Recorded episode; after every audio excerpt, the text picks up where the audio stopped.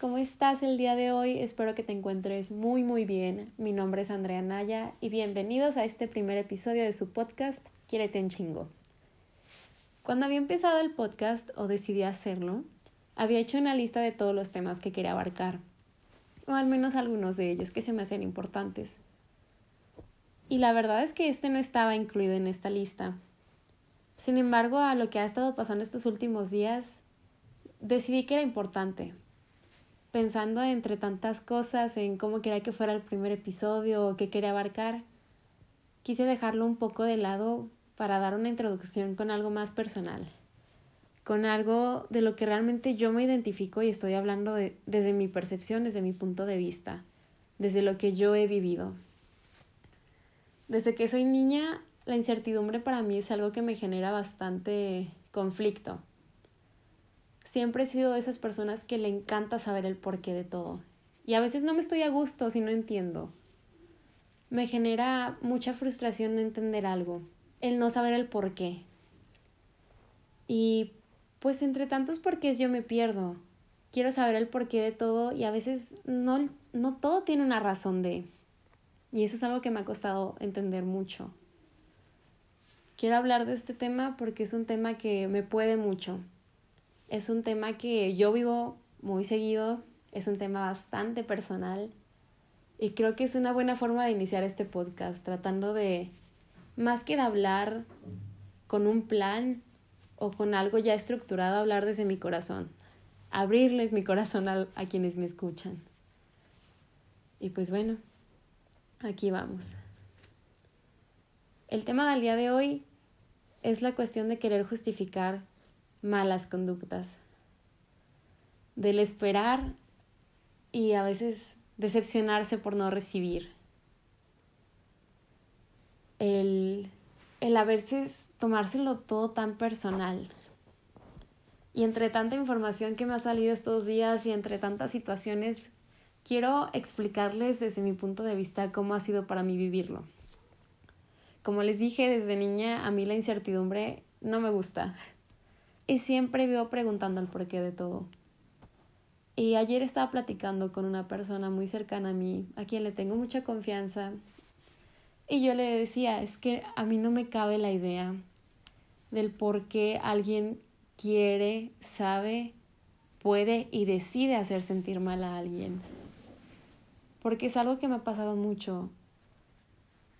Para ponerles un ejemplo muy claro, en mi casa, pues mi papá es quien trabaja, entonces pues a veces él llega cansado del trabajo, llega molesto, pero él antes llegaba y con quien se descargaba era conmigo, si estaba estresado, a quien le gritaba era a mí. Entonces yo muchas veces me enojaba, me enojaba y decía, es que ¿por qué me gritas? es que porque, y no se lo decía a él, pero era como una duda tan interna de que es que ¿por qué me grita? ¿Por qué me habla así? O sea, si ni siquiera he hecho nada.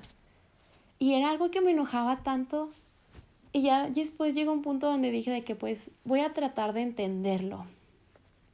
Quizá viene cansado, quizá viene molesto, necesita desahogarse.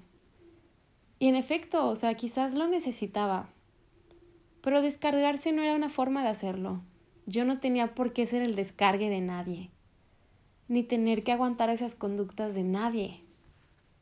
No me toca y no es mi responsabilidad. Y me, me tardó tanto tiempo entenderlo, porque a raíz de que empecé a justificarlo con mi papá, quería justificarlo en todos lados.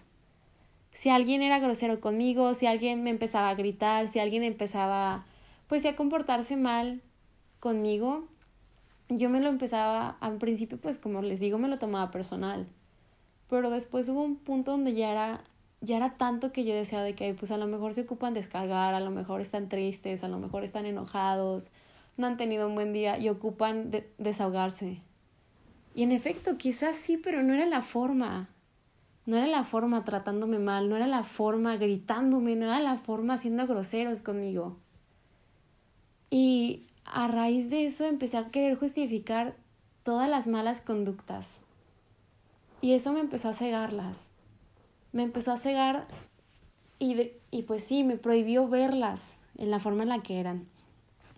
Platicando hace un gran tiempo con mi amigo, un amigo muy cercano que lo amo con todo mi corazón y yo sé que él también me ama, me dijo una frase que hasta el día de hoy me resuena mucho y me dolió. La verdad es que me dolió mucho porque me dijo Andrea, es que tú eres tan buena persona que a veces no puedes ver o no te das cuenta de la maldad en las otras personas. Y eso fue algo como, como que me pegó mucho porque sí me doy cuenta, pero decido justificarlo. Y ese es mi problema y eso es algo que había hecho durante mucho tiempo. ¿Por qué lo hablo en primera persona? Porque quizás no lo sé si tú lo estés viviendo o si tú alguna vez lo has hecho, pero quiero abrirte el cómo fue para mí vivirlo. El que yo empezara a justificar todas las malas conductas fue permitirles a las personas que pudieran tratarme mal y que supieran que no iba a haber un límite, que no iba a haber un reproche y que no iba a haber pues una respuesta de vuelta, sino que yo lo iba a tomar. Era como si tuvieran, no sé, una coca, un vaso de Coca-Cola así explotando cuando se le sale todo el gas y se desploma y me lo dan a mí y yo en lugar de, de no agarrarlo lo tomaba y después me sentía mal por haberme manchado, por así decirlo. Entonces, pues híjole, eso me empezó a lastimar mucho porque llegó un punto donde decía, pues es que ¿por qué la gente viene y se descarga conmigo? ¿Por qué la gente viene y me habla mal? ¿Por qué la gente me empieza a gritar cuando a veces ni siquiera tengo la culpa? Y más que tratar de ponerles un límite o decirle de que, oye, no me hables así, no me grites, no tienes por qué hacerlo, lo justificaba. Y en muchas ocasiones, gente externa a mí me decía de que, ¿cómo es posible que dejes que esta persona te hable así? ¿Cómo es posible que dejes que alguien te trate de esta forma? ¿Cómo, cómo es que te dejas? E híjole, estaba muy triste porque no hay peor ciego que el que no quiere ver. Y yo a veces sabiendo que esas conductas estaban malas trataba de justificar. Siempre. Y, y era lo que le platicaba a esta persona muy cercana a mí. De que sí me doy cuenta que la gente tiene a veces actitudes o intenciones no tan buenas. Pero decido antes de enojarme tratar de entenderlos. Y eso me ha llevado a que me traten como me tratan ahorita. o me han llegado a tratar de mal. Y esto ha sido un gran problema para mí porque me ha llevado a generarme a veces a justificar malas conductas y también a generarme a veces expectativas pues no tan realistas. Hay una imagen que vi y me dejó como que pensando, porque a veces se nos ha dicho de que si tú eres una buena persona, cosas buenas te van a pasar si tú eres mala persona, malas cosas te van a pasar.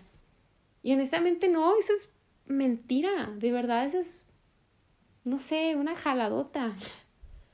Porque lo veía en esta imagen y se me hizo como que algo crudo, pero pues sí.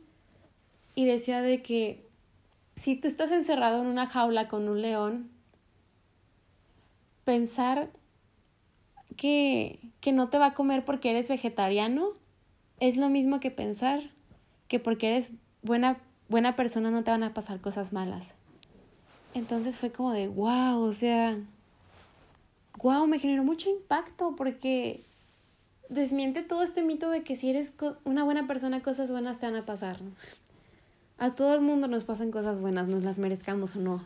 A todo el mundo nos pasan tragedias, las merezcamos o no. Y este tema pues me dejó resonando mucho porque yo a veces me empezó a abrir los ojos de que pues es que ¿cómo es posible que si yo trato de ser buena persona, trato de ser amable, trato de siempre entender a los demás, estoy recibiendo pura cagada? y eso me empezó a abrir mucho los ojos. Me empecé a dar cuenta de todo este sentimiento que traía porque me llegó a dar esta conclusión Muchos hemos escuchado este famosísimo dicho refrán, como ustedes le quieran decir, das lo que recibes y recibes lo que das. E híjole, o sea, yo al principio pensaba que sí, porque yo decía de que no, pues si soy una buena persona, la gente va a ser buena conmigo. Y si soy mala con alguien o soy grosera o a lo mejor no sé, alguien está siendo grosero conmigo, es porque yo lo fui antes. Y no. La verdad es que no. ¿Y por qué hacernos creer esto? Porque entonces era llenarme de expectativas y decir, siempre voy a recibir lo que doy. Y la verdad es que no. Damos lo que somos. Y eso me costó mucho tiempo entenderlo. Me costó mucho tiempo entender que si yo doy cosas buenas es porque soy una buena persona. Y si recibo cosas malas de la otra persona a pesar de yo haber sido una buena persona, no, no es algo personal o no es algo que tenga que ver conmigo. Esa persona da lo que tiene. Damos lo que somos. Si somos alguien, no sé, con buena autoestima, con confianza, con, con buenas intenciones, amables, respetuosos, vamos a dar cosas buenas. Damos lo que está en nuestro corazón. Pero si mi corazón está lleno de odio, de rencor, de, de enojo, de envidia, no es como que tenga algo bueno que ofrecerle a los demás. Y eso no tiene que ver con los demás, eso tiene que ver con lo que yo llevo dentro. Siempre he pensado que somos una proyección constante de los ambientes en, en lo que nos desenvolvemos. Y se ven las acciones más mínimas. Se ve en cómo canalizamos nuestras emociones, en cómo nos relacionamos con los otros. Se ve en los más pequeños detalles. No ocupas conocer tanto a alguien para darte cuenta de muchas cosas. A simple vista se puede ver mucho y a la vez se puede ver tan poco. Y el quitarme esta idea de que siempre voy a recibir lo que doy fue muy duro, porque muchas veces me sentía mal conmigo misma, porque me cuestionaba cómo es posible de que si siempre soy buena persona, estoy para, las, para los demás, soy amable, me esfuerzo muchísimo, doy lo mejor de mí. ¿Por qué no recibo la, lo mismo? ¿Por qué no recibo ni la mitad? Y me dolía tanto y pensaba que el problema era yo, que quizás a lo mejor no estaba siendo lo suficientemente buena, que a lo mejor tenía que esforzarme más, que a lo mejor no era suficiente, que a lo mejor me faltaba. Y realmente no, no me faltaba nada. Me faltaba entender que damos lo que somos y, y también el hecho de que nadie nos debe nada. Y esto es una cuestión bien dura y bien difícil de escuchar y también es algo muy difícil de entender y mucho más de aceptar. Para poner un ejemplo, te voy a platicar de esto, ¿ok? Imagina que estás en una relación con alguien y terminan y era alguien a, quien a lo mejor tú amabas tanto y a lo mejor esta persona a la semana ya está con otra persona. Y entonces uno dice de que, ¿qué? ¿Cómo me olvidaste tan rápido? Si yo te amé, si, si para mí significaste tanto, o sea, ¿qué soy para ti? ¿Cómo es posible de que hayas podido avanzar como si nada y yo estoy aquí extrañándote? Y la verdad es que la otra persona no nos debe nada. No nos debe ese, ese espacio, ese luto. No nos debe ese, pues sí, eso que nosotros esperamos. Y nadie nos debe nada y nosotros no le debemos nada a nadie. Y eso es algo bien complicado de escuchar porque se nos ha enseñado de que das, recibes, das, recibes. Y si alguien te invita, tú tienes que invitar. Y si alguien te ofrece, tú tienes que ofrecer. Y a veces no. No estamos obligados. Un gran ejemplo que les puedo poner es que, por ejemplo, mi mamá cuando cumplí mis 15 años, pues me hizo invitar a gente que yo no quería invitar, porque ellos ya me habían invitado a otras fiestas y se veía mal. Y era de que, mamá, pues, ¿cómo voy a invitar a esta persona si me cae mal, si no me agrada, si fue grosera? Y mi mamá era de, no. Ellos te invitaron a sus fiestas, así que tú los tienes que invitar. Entonces es como de, ¿por qué? Porque estoy obligada a hacer algo que no quiero, algo que no me nace. Y es, es esta parte de nadie te debe nada. Y es bien complicado, repito, entenderlo, aceptarlo. Y hablando de que pues nadie nos debe nada, siento que a veces eso también nos ha llevado a generarnos expectativas muy altas de las personas. Esperamos que a veces los demás sean como nosotros que queramos y no como son. Y está esta frase pues también muy parecida, ¿no? Que dice, a veces tienes que aceptar las cosas como son y no como quieres que sean. Y no solo las cosas, también a las personas. Y esto, híjole, hay tantos temas que pueden embarcar en esto que, que podría perderme entre ellos. Uno, a lo mejor de lo que quise tocar superficialmente, es que las personas cambian cuando, cuando es su momento, no cuando nosotros queremos. Y esto también es, pues híjole, o sea, para mí todo esto se me hace como que muy fuerte, que tiene mucha resonancia en mí. Porque a veces yo quisiera que, que algunas personas fueran más amables conmigo, que fueran, pues no sé, menos groseras, menos duras. Pero esas personas van a ser como son hasta que vean que hay algo.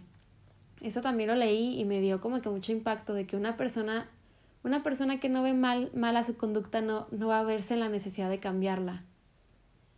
Y esto es como algo muy, híjole, pues también difícil porque a, a mí me encantan las frases y siento que hay otra que también lo explica, que es esta de, me cansé de hablarle, hablarle, hablar con mudos y esperar a que sordos me escucharan. Y hay un poema que también me gusta, pero no me acuerdo el autor. Pero hablaba de ser como amorosamente egoísta, de no obligar a ver a la persona que no quiere ver, de no querer gritarle a la persona que no quiere escuchar, no obligar a caminar a alguien que no quiere porque van a sangrar cada uno de sus pasos.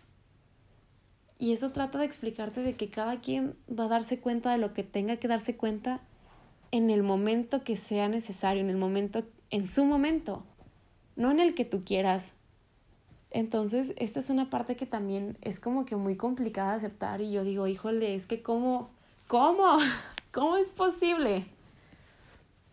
Entonces, recapitulando todo esto que les estoy platicando, a veces queremos que las cosas y las personas pasen como nosotros queremos, en el momento que queremos y no esperamos recibir lo que damos y jamás, jamás va a ser así. Damos lo que somos y en la forma en la que podemos darlo y conforme a lo que nosotros hemos aprendido y con lo que tenemos en nuestro corazón, en nuestra alma, en, en nuestro aprendizaje, como lo quieras ver. No podemos hacerlo de otra forma. O quizás sí, pero ahorita cada quien está haciendo lo que puede con las herramientas que tiene. Y un gran ejemplo que les puedo poner, que es un poco personal, pues ha sido a lo mejor en, en la relación con mi pareja. El lenguaje de mi pareja es, o del amor, sobre todo es palabras de afirmación y, y contacto físico. Y yo la verdad es que a mí no me gusta el contacto físico. No me gusta que me abracen porque cuando, lo, cuando alguien lo hace no sé cómo recibirlo. Y no sé, a veces me, me quedo en shock, es como de, oh my god, esta persona me está abrazando, ¿qué hago? Y a veces en, en, en, mi poca respuesta me he limitado a dar solo unas palmadas, porque a veces no me nace, entonces para mí es bien complicado como estar, o ha sido complicado estar con alguien a quien le encantan los abrazos, porque claro, se los doy, pero para mí es difícil.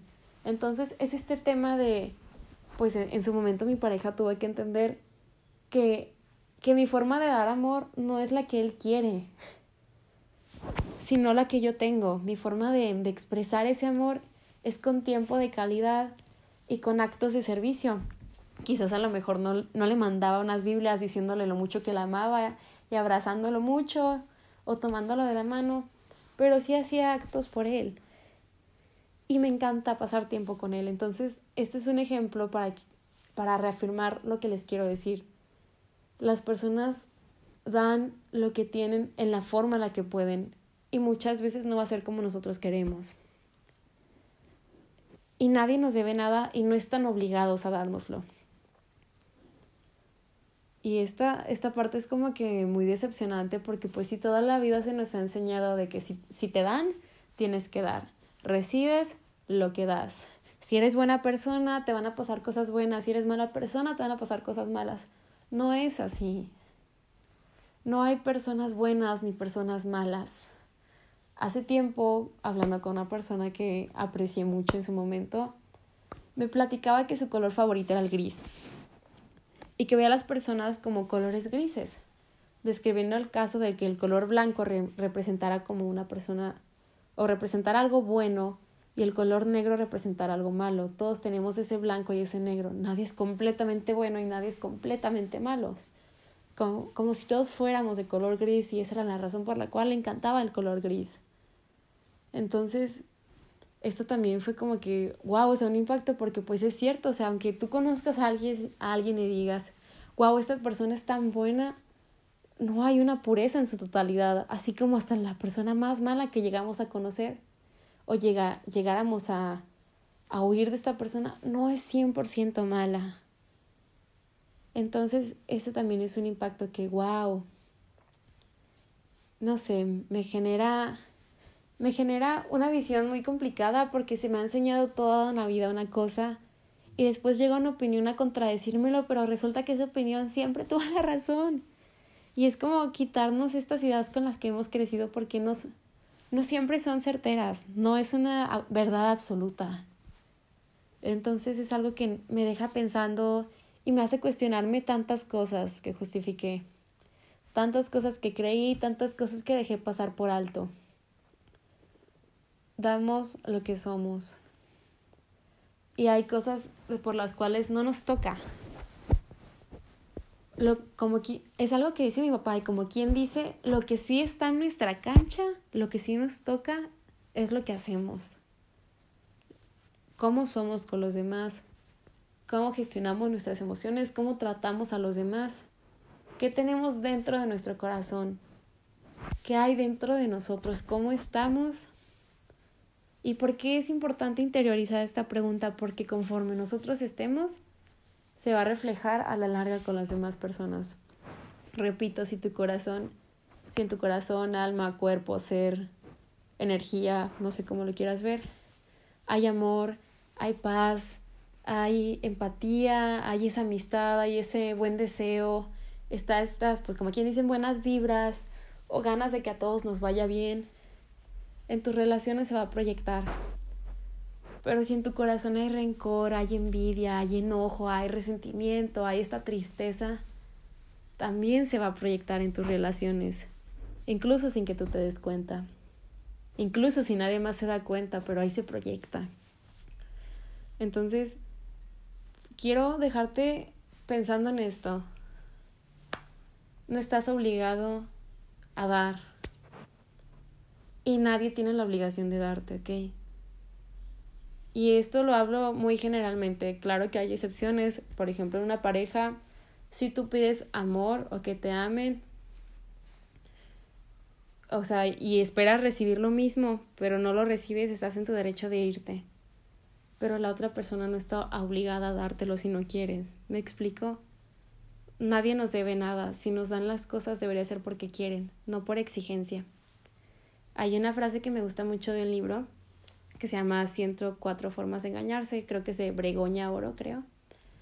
Y en la frase del libro pues dicen de que pues normalmente después de un gracias va un de nada y a veces un buenos días va un buenos días, pero que a veces en cuanto tú dices un te quiero, a veces la respuesta es un yo no, haciendo hincapié de que a veces no es mutuo, a veces no recibes lo que das y eso no tiene nada que ver contigo que si das las cosas sea porque tú quieres, no porque estés obligado. Porque entonces pierde toda la intención. ¿Sabes? ¿Qué caso tiene dar un regalo si estás obligado? O, pues sí, o, o cuando lo recibes estás obligado a devolverlo. ¿Sabes? Qué feo es, no sé, o sea, que te den un detalle y tú estés obligado a responder el detalle y no porque quieras. Quiero, quiero que entiendas que, o sea, las cosas tienen que ser porque te nazcan, no porque haya una obligación. Y pues eso, o sea, no hay ninguna obligación de corresponder. Que si corresponde sea porque quieres, no porque tengas que, que sea porque te nazca, no porque se vea malo o porque, pues sí, una obligación. Y pues quiero que reflexiones e interiorices, hagas introspectiva analices todo este tema que te he platicado. Quizás no, no lo vivas tanto como yo, quizás sí lo vivas. Y es también tocar pues este punto de la empatía, ¿no? Es una palabra que creo que se ha mencionado mucho en estos últimos momentos, en este recientemente, en este último tiempo. Y siempre hemos tenido como esta definición de que empatía es ponerme en los zapatos del otro. Pero la verdad, si me preguntas a mí, para mí esa es una idea errónea de la empatía. Porque tratamos de entender a la empatía como, pues sí, meramente, vaya la redundancia, entender al otro. Y la verdad es que nunca vamos a entender a la otra persona igual, porque no somos la misma persona. Les quiero poner un ejemplo para poderlo representar. Es como cuando terminamos con, con nuestra pareja. Nadie vive el duelo igual. Cada quien lo vive de una forma diferente, cada quien pasa su proceso en forma diferente, en diferente tiempo, de diferentes formas. Cada quien lo vive de una forma pues en la que puede, de manera en la que conoce. Entonces decir, amiga, te entiendo por lo que estás pasando, yo también estuve ahí. Pues quizás sí estuviste ahí, pero no lo viviste como ella, no lo viviste desde su punto de vista, desde su sentir, desde su pensar, desde, desde su contexto. Entonces, tener esta empatía, realmente, ¿cómo es? Realmente es decir, te entiendo, sé cómo te sientes, pues quizás no. Entonces, si me preguntas a mí qué es la empatía, yo te podré decir que es, a pesar de que no sepas exactamente cómo se siente el otro, más que tratar de entenderlo, lo aceptes. El decir, ok, ¿sabes qué? Por lo que veo a lo mejor esta situación te, te está haciendo sentir mal, no sé cómo te sientes porque no soy tú. Y no te puedo decir cómo porque yo quizás lo vivo de una forma diferente, pero lo acepto. Y quiero comprenderte. Entonces es como un concepto ya bien diferente porque a lo mejor si tú te pones en los zapatos del otro no te quedarían o no caminarías igual como el otro estaba caminando, ¿saben? Entonces, pues quiero dejarte con este mensaje. Piénsalo. ¿Cómo, ¿Qué es lo que traes dentro de ti? ¿Cómo te está afectando en tus relaciones? ¿Estás dando porque quieres dar o porque estás obligado? ¿Sigues pensando que siempre vas a recibir lo que das? Piénsalo, interiorízalo y pues al final pues meramente es esto, yo, yo te estoy platicando desde mi vivir, desde mi sentir, puede que mi realidad no sea la tuya, puede que te identifiques, puede que sea diferente, así que pues vívelo desde la forma en la que tú lo puedas vivir. No necesariamente tiene que ser igual a la mía. Te quiero compartir mi experiencia y lo que yo te aconsejo, pues para que no le sufras tanto como yo le sufrí en el camino de entender. Porque si yo, yo ofrecía, nunca recibía o no de la forma en la que quería. Y pues nada, entiendo que a lo mejor esto puede ser algo duro de escuchar, pero con el tiempo uno lo va aceptando. Yo soy Andrea Naya y este ha sido el primer episodio de Quiérete un chingo. Gracias por escucharme, por, por estar en este espacio conmigo donde, pues sí, me has dado tu confianza para platicarte un rato. Espero que te guste y muchísimas gracias.